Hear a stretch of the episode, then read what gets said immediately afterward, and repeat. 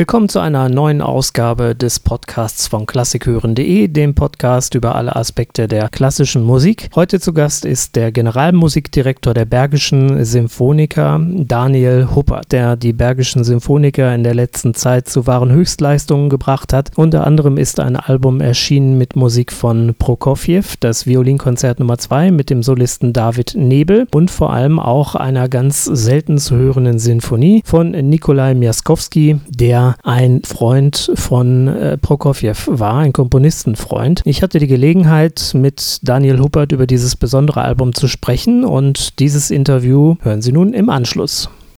Herr Huppert, Sie sind Generalmusikdirektor der Bergischen Symphoniker. Erzählen Sie uns doch mal ein bisschen mehr über das Orchester und Ihre Arbeit. In welcher Region sind Sie aktiv und was sind Ihre musikalischen Schwerpunkte? Ja, wie der Name schon sagt, Bergische Symphoniker, das ist das Bergische Land. Ähm und wir bespielen vor allem die beiden Städte Remscheid und Solingen paritätisch. Also wir sind ein Kind einer Fusion von zwei Theater- und Sinfonieorchestern in den zwei Städten Anfang der 90er Jahre. Und das ist vor allem unsere Spielstätte und auch natürlich unsere regionale Verwurzelung. Wir haben ja in Deutschland das, finde ich, immer noch große Glück und große Privileg, äh, dass sich auch mittelgroße bis zu kleinen Städten eben ihr Theater, ihr Orchester leisten und leisten wollen. Das sind also ein Paradebeispiel dafür, für ein doch sehr regional verwurzeltes Orchester. Ja, ich glaube, das ist auch etwas, was man in Deutschland eigentlich zu wenig wertschätzt. Ich glaube, wir sind eines der ganz wenigen Länder auf der Welt, die so eine tolle Orchesterstruktur haben. Ne? Absolut. Es ist immer noch so, dass man sehr beneidet wird. Also äh, ich habe ja auch eine Zeit lang in Frankreich gearbeitet. Da sieht die Welt schon vollkommen anders aus, äh, was die Abdeckung angeht. Und ähm, soweit ich richtig informiert bin, ist immer noch jedes zweite Orchester auf der Welt in Deutschland. Und das ist schon eine Zahl, äh, die die ist schon gigantisch. Und damit einhergehend ist natürlich auch eine große Musiktradition, ähm, die, die man wirklich, mm, finde ich, manchmal mehr wertschätzen sollte. Jetzt haben Sie mit Ihrem Orchester ein Album aufgenommen und wenn man sich mal in der Diskografie des Klangkörpers umschaut, scheint es tatsächlich das erste Album seit einigen Jahren gewesen zu sein. Wie kam es denn genau jetzt dazu? Ja, das ist richtig. Also das Orchester hat relativ wenig in den letzten 10, 15 Jahren aufgenommen. Äh, wir hatten immer mal wieder Radio-Mitschnitte und Übertragungen natürlich, ähm, aber eine richtige CD-Produktion nicht wirklich. Und mir war das eigentlich schon ähm, zu Beginn meiner Amtszeit einfach wichtig, ähm, was aufzunehmen, weil das natürlich ein Orchester unglaublich fokussiert. Wir sind ein Orchester, das sehr viele Vorstellungen spielt. Also die Bühne ist für uns was ganz Normales, auch Programme in schneller Zeit zu erlernen. Aber so eine CD formt natürlich irgendwie auch einen Klangkörper enorm, weil man arbeitet selten so hoch, konzentriert und, und ähm, intensiv äh, so an einem Werk auf sehr ja, bedrängte Zeit sozusagen. Ja? Also es ist immer, man, man muss sich sehr fokussieren und das war mir wichtig, einfach auch das Orchester in dieses Gefühl reinzubringen, sozusagen. Und ähm, es hat auch geklappt, sozusagen. Das ist zumindest meine Meinung. Also das Orchester hat sich enorm mit dieser CD weiterentwickelt und ich, ich spüre das eigentlich bis jetzt noch. Also ich war auch zutiefst äh, beeindruckt von diesem Album, weil es ja eben auch ein Repertoire ist, was äh, tatsächlich sehr, sehr anspruchsvoll ist äh, für das Orchester und für alle Ausführenden. Russisches Repertoire. Wie kam es denn ausgerechnet dazu? Ja, die Bedingungen oder die, die, die Gegebenheiten der CD waren natürlich erstmal weltpolitisch vollkommen andere. Also äh, die Ideen sind im, im März 2000 äh, 21 irgendwie so langsam gekommen und wir, wir stark, äh, waren wirklich in dieser absoluten Corona-Starre. Und das war natürlich auch mit im Grund, dass ich gesagt habe, das ist eine Sache, die wir jetzt so gut wie selten eigentlich auch ermöglichen können.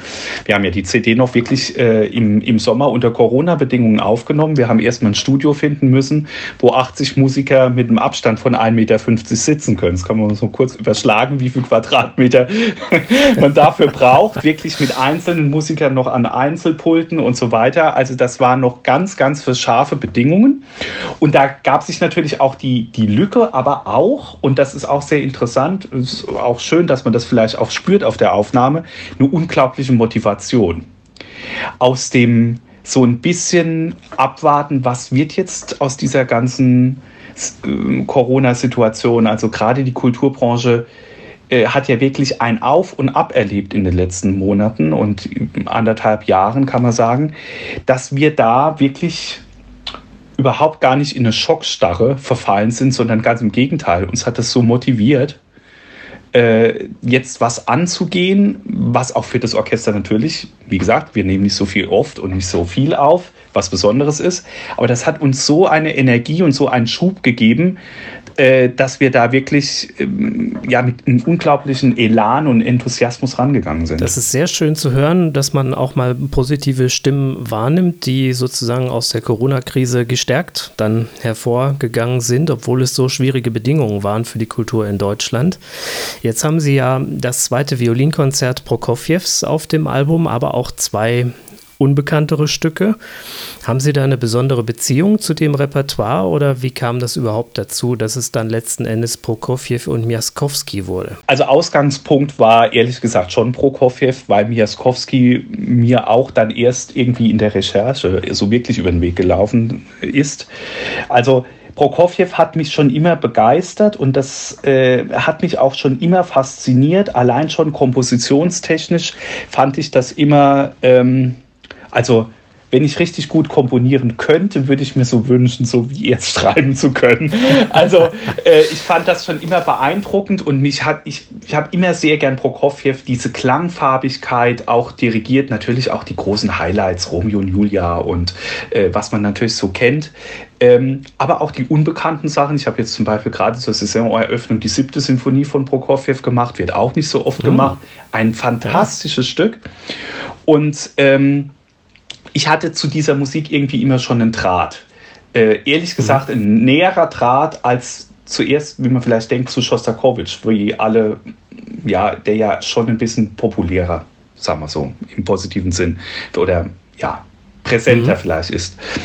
Und auch dank der bisschen größeren Zeit, die man dann auch als Dirigent hat, bin ich eben im Rahmen dessen äh, auf Miaskowski gestoßen und habe diesen, diesen Namen gesehen und habe diese 27 Sinfonien gelesen und dachte, das ist ja eigentlich unglaublich. Äh, ich, ich habe noch nie irgendwas von ihm gehört. Der Name sagt mir nichts. Und ich fand diese Idee dieser, dieser, hm, sind da zehn Jahre, aber es war trotzdem äh, eine Freundschaft dieser zwei Musiker, ähm, fand ich irgendwie so interessant, dass ich mich einfach damit beschäftigt habe. Und dann habe ich mir die 27 Sinfonien einfach mal alle angehört hintereinander. Ja. Und äh, war total geflasht, weil ich dachte, das ist eine so große kompositorische Bandbreite, die dieser Mensch da in seinem Leben zurückgelegt hat. Das hat mich irgendwie begeistert. Und dann dachte ich, das ist was, was uns vielleicht auszeichnet oder wo wir auch mal einen neuen Weg begehen können. Jetzt haben Sie schon das Thema Aufnahmen angesprochen. Das ist die ideale Überleitung zu meiner nächsten Frage. In Bezug auf russische Musik sind wir ja ganz, ganz häufig mit den Aufnahmen der großen russischen Künstler ähm, des 20. Jahrhunderts aufgewachsen. Da gibt es Oistrach, äh, Kondraschin, bei Miaskowski natürlich ganz zentral Jewgeni Svetlanov und die gelten natürlich bis heute als sozusagen ewige Referenzen. Und das ist ja auch kaum abzusprechen. Das sind ja ganz häufig die Künstler, die die Uraufführungen bestritten haben von diesen Werken. Wie kann man denn unter diesen Voraussetzungen zu einer eigenen Sicht auf das Werk gelangen und ähm, warum ist das überhaupt nötig? Man könnte ja ganz ketzerisch fragen, wir haben hier sozusagen die authentische Quelle und warum muss man das heute nochmal neu machen? Ja, also das ist eine, eine große Frage. Ähm, hm. Es ist natürlich so, ähm, zum einen ist es ja so, die Komponisten haben zu der Zeit gelebt. Aber es ist ja immer so, dass eine Retrospektive das Werk in irgendeiner Weise trotzdem immer auch anders sieht. Also gäbe es Aufnahmen von Mozart, weiß nicht, ob wir das heute jetzt unbedingt damit noch so viel anfangen könnten. Also das, das Tolle ist ja eigentlich, dass sich Werke in der, in der Daraufsicht immer verändern und auch immer unter dem, dem Zeitaspekt, in dem sie dann aufgeführt eben werden, auch äh, äh verändern. Und ähm, ich habe mir auch die Frage gestellt, macht das überhaupt Sinn? Und dann habe ich gedacht, ja, es macht eigentlich besonders Sinn, es zu machen, weil es sind viele Sachen einfach in dieser Zwischenzeit passiert. Ich spüre diesen Aufnahmen auch eine große Schwere und eine große Dramatik. Klar, das war auch keine einfache Zeit, in der diese Aufnahmen stattgefunden haben. Und ähm, für mich war da eigentlich gar nicht so die Idee, ich mache jetzt was anderes, sondern ich dachte, man muss das einfach durch eine neue Brille anschauen. Und ähm, da ist mir sehr aufgefallen, dass die Kollegen, wahrscheinlich auch unter Beisein des, der Komponisten, das kann ich jetzt gar nicht sagen, ob Miaskowski bei allen seinen äh, Aufnahmen dabei war, aber er wird schon irgendwie Einfluss genommen haben, aber dass die dirigentischen Kollegen eigentlich trotzdem relativ viele Freiräume sich genommen haben. Und das sprach ein bisschen dafür, dass das ist auch die Erfahrung, die man macht, wenn man Uraufführungen macht, dass eigentlich die Werke dann trotzdem, wenn sie zum ersten Mal erklingen, auch von vielen, die viele Komponisten kommen und sagen, ja, okay, äh, ich spüre jetzt in dem Musizieren, in dem Moment, das sind andere Tempoangaben. Dieser Übergang, das müssen wir anders machen. Oder sogar wirklich Hand anlegen, Instrumentationen ändern und dergleichen. Denken Sie an Bruckner, ja? Also, ja, und, und äh, wie, wie, wie oft die Werke da überarbeitet wurden.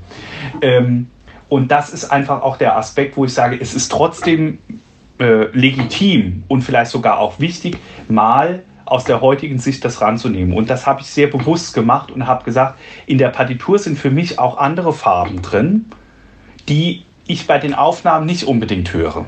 Es ist ja auch sozusagen unter geopolitischen äh, Gesichtspunkten eine völlig andere Zeit heute. Natürlich haben wir im Moment auch leider gerade wieder mit einem aggressiven Russland zu tun, aber damals war es eben Sowjetrussland und auch im Land war das einfach, glaube ich, für die Orchester eine ganz andere Situation, um damit umzugehen unter der stalinistischen Kulturrepression. Mhm.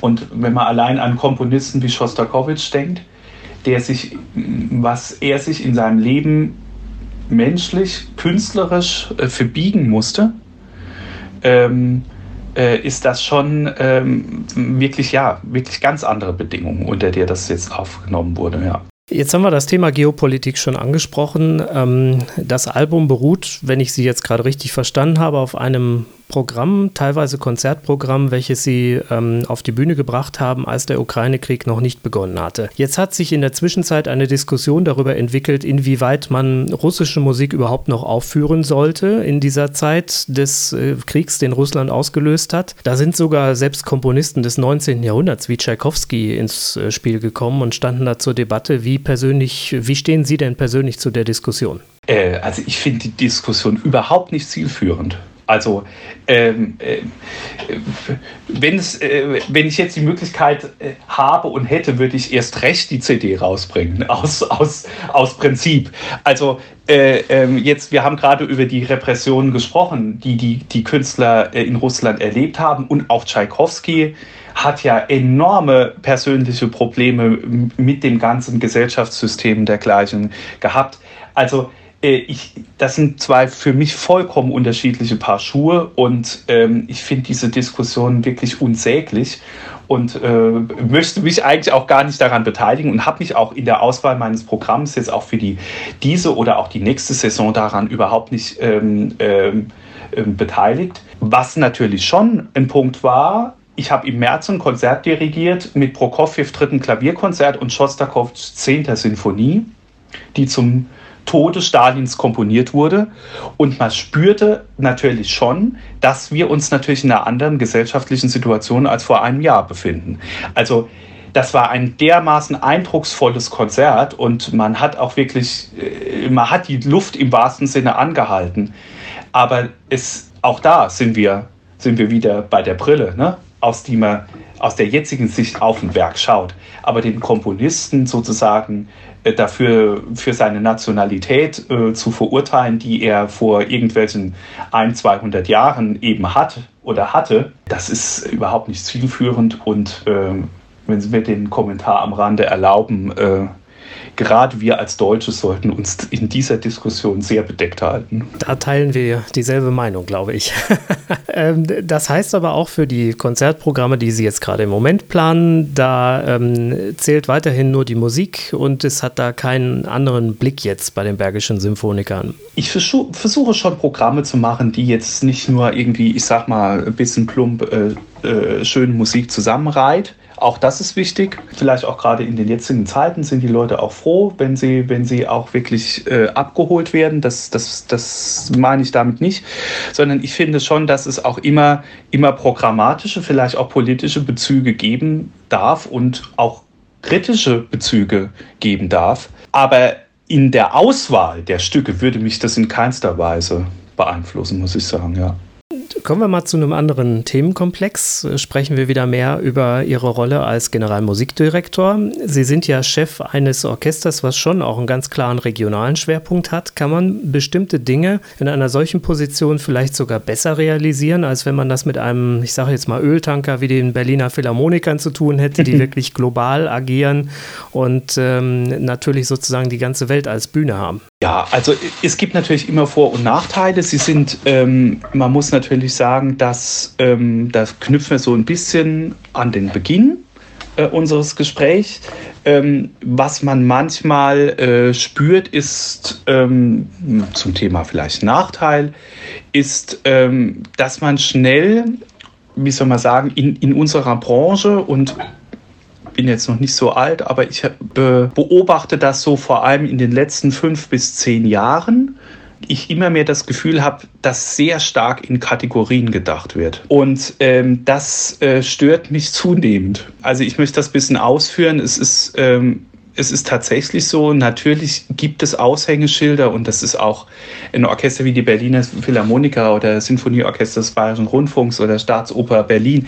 Das sind unglaublich tolle äh, Orchester und unglaublich tolle Musiker und damit will und muss man sich auch gar nicht vergleichen. Aber eigentlich ist die Stärke die Breite und die Fläche, in der in Deutschland Kunst, Kultur, Musik stattfindet. Und das wird manchmal ein bisschen äh, für sehr selbstverständlich genommen, aber manchmal auch so ein bisschen äh, von oben herab betrachtet, wo man zum Beispiel gerade als, als GMD bei Probespielen schon mittlerweile auch in der Mittelliga Orchester Bewerbungen hat von jungen Musikerinnen und Musikern aus der ganzen Welt. Das hat ein unglaubliches Niveau. Und da muss ich schon sagen, da fühlt man sich schnell sehr stark kategorisiert. Sprich, das Niveau, das breite Niveau der Orchester in Deutschland ist wirklich so gigantisch hoch und da können Sie, können Sie mit sehr vielen Kollegen, die auch auf anderen Kontinenten dirigieren oder musizieren, sprechen die sagen, das ist ganz toll, aber man muss schon sagen, in Deutschland, das ist schon außergewöhnlich.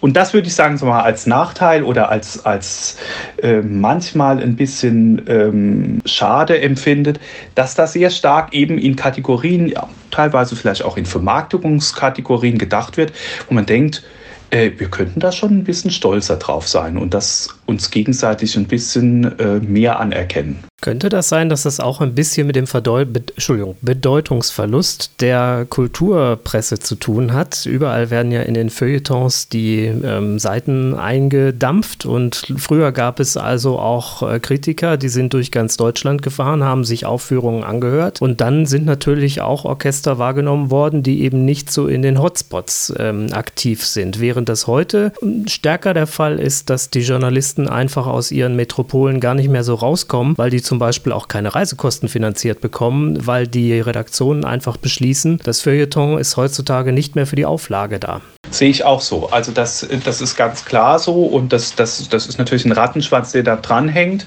Äh, eine schlechte Bezahlung für Journalisten, für Schreibende äh, kommt dann einher, kommt noch dazu und man, man, man begnügt sich dann mit einem, äh, wie sagt man so schön, die Veranstaltung hat stattgefunden, äh, Haken.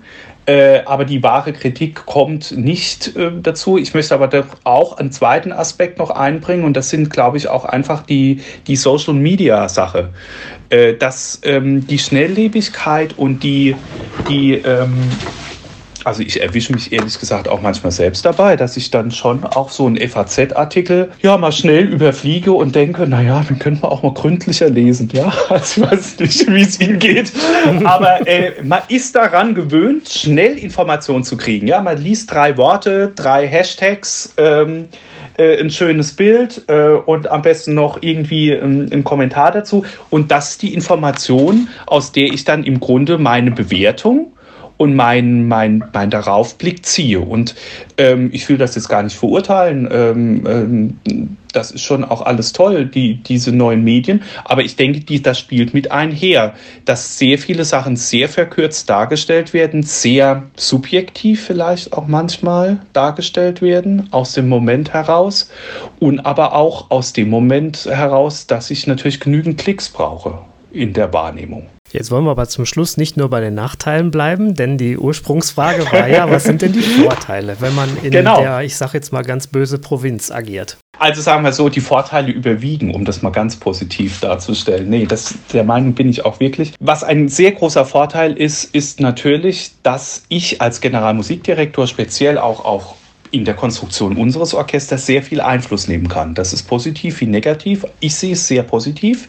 Ich gestalte alle meine Programme selbst. Ich nehme den Haupteinfluss darauf, welche Solisten kommen, welche Gastdirigenten kommen, welche Schwerpunkte ich setze, welche Formate ich setzen möchte, welche Formate ich erweitern will.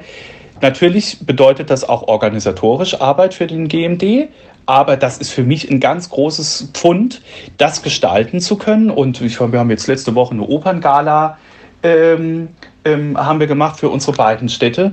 Und dann sehen Sie da 350 Leute, die wirklich hellauf begeistert sind mit einer Nähe und die sprechen sie an, da kommen sie aus der Garderobe und die sagen, das war doch toll und die Sängerin hat uns doch besonders gut gefallen und könnten sie denn nicht mal nächstes Jahr das und das machen? Und man ist sozusagen verbunden und verwurzelt mit dem Orchester genauso wie auch mit dem Publikum und der Region.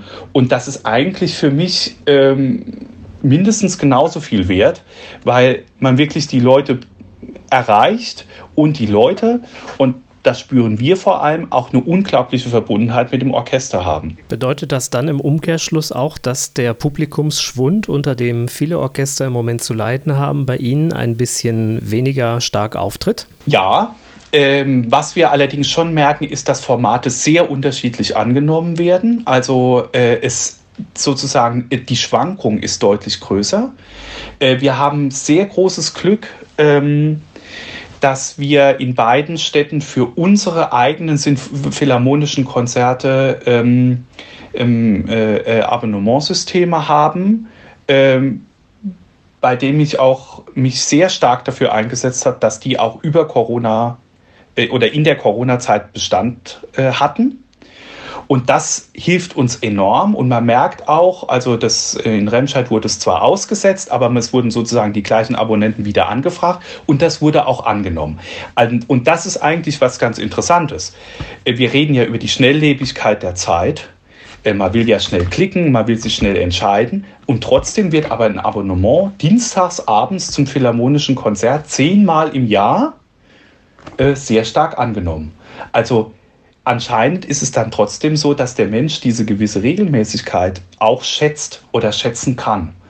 Und diese, das spricht dann wiederum auch für die Verbundenheit mit dem Orchester, das eben schätzt und vielleicht auch mal nach Köln fährt oder nach Düsseldorf oder nach Bonn zu den großen Orchestern, aber eben auch regional sich äh, mit seinem Orchester ja, äh, identifiziert und, und die Konzerte besucht. Das ist in gewisser Weise ein schönes, positives Schlusswort, aber ganz zum Schluss möchte ich noch wissen, was stehen denn für die nähere Zukunft äh, Pläne bei Ihnen und den Bergischen Symphonikern an? Also, was ich ähm, sehr stark immer versuche in den Konzertprogrammen, ähm, und ich denke, das ist vielleicht auch eine Sache, die uns dann wiederum als vielleicht regionaler verankertes Orchester vielleicht unterscheidet von den ganz großen Orchestern, ist, dass wir natürlich versuchen, eine sehr große Bandbreite an musikalischen Ausdrucksformen, Gattungen, Epochen, äh, eben anzubieten. Und ähm, ich habe ja 2019 begonnen, also ich hatte gerade ein halbes Jahr in Anführungszeichen Normalbedingungen und dann haben wir schon angefangen, den kompletten Spielplan äh, über Bord zu werfen. Und dahergehend sind die großen Meisterwerke bis jetzt noch ein bisschen kurz gekommen. Wir spielen jetzt in der Sinfonie die fünfte von Mahler. Ähm, aber in den nächsten Jahren möchte ich vor allem auch in dem großromantischen Bereich mit dem Orchester weitergehen. Äh, also sehr gern mehr Richard Strauss spielen, aber ich plane auch mal ähm, einen Akt äh, Wagner auf die Bühne zu bringen, also auch schon auch mal ein bisschen links und rechts zu schauen. Und das sind so große Projekte, die, die so in, in, in der nächsten Saison äh, anstehen werden. Und was ich sicherlich machen werde, ist bald mal wieder eine CD. Sehr schön, da freue ich mich schon jetzt drauf, denn die erste CD ist wirklich sehr überzeugend und kann an dieser Stelle auch nur noch mal darauf hinweisen, dass die äh, CD aktuell und am Markt ist und dass man sich da am besten selbst einen Eindruck von diesem wunderbaren Orchester und auch von Ihnen als Dirigent verschaffen kann. Vielen Dank, Herr Huppert, für das Interview und ich hoffe, wir hören uns bald wieder. Sehr gerne, ich danke Ihnen.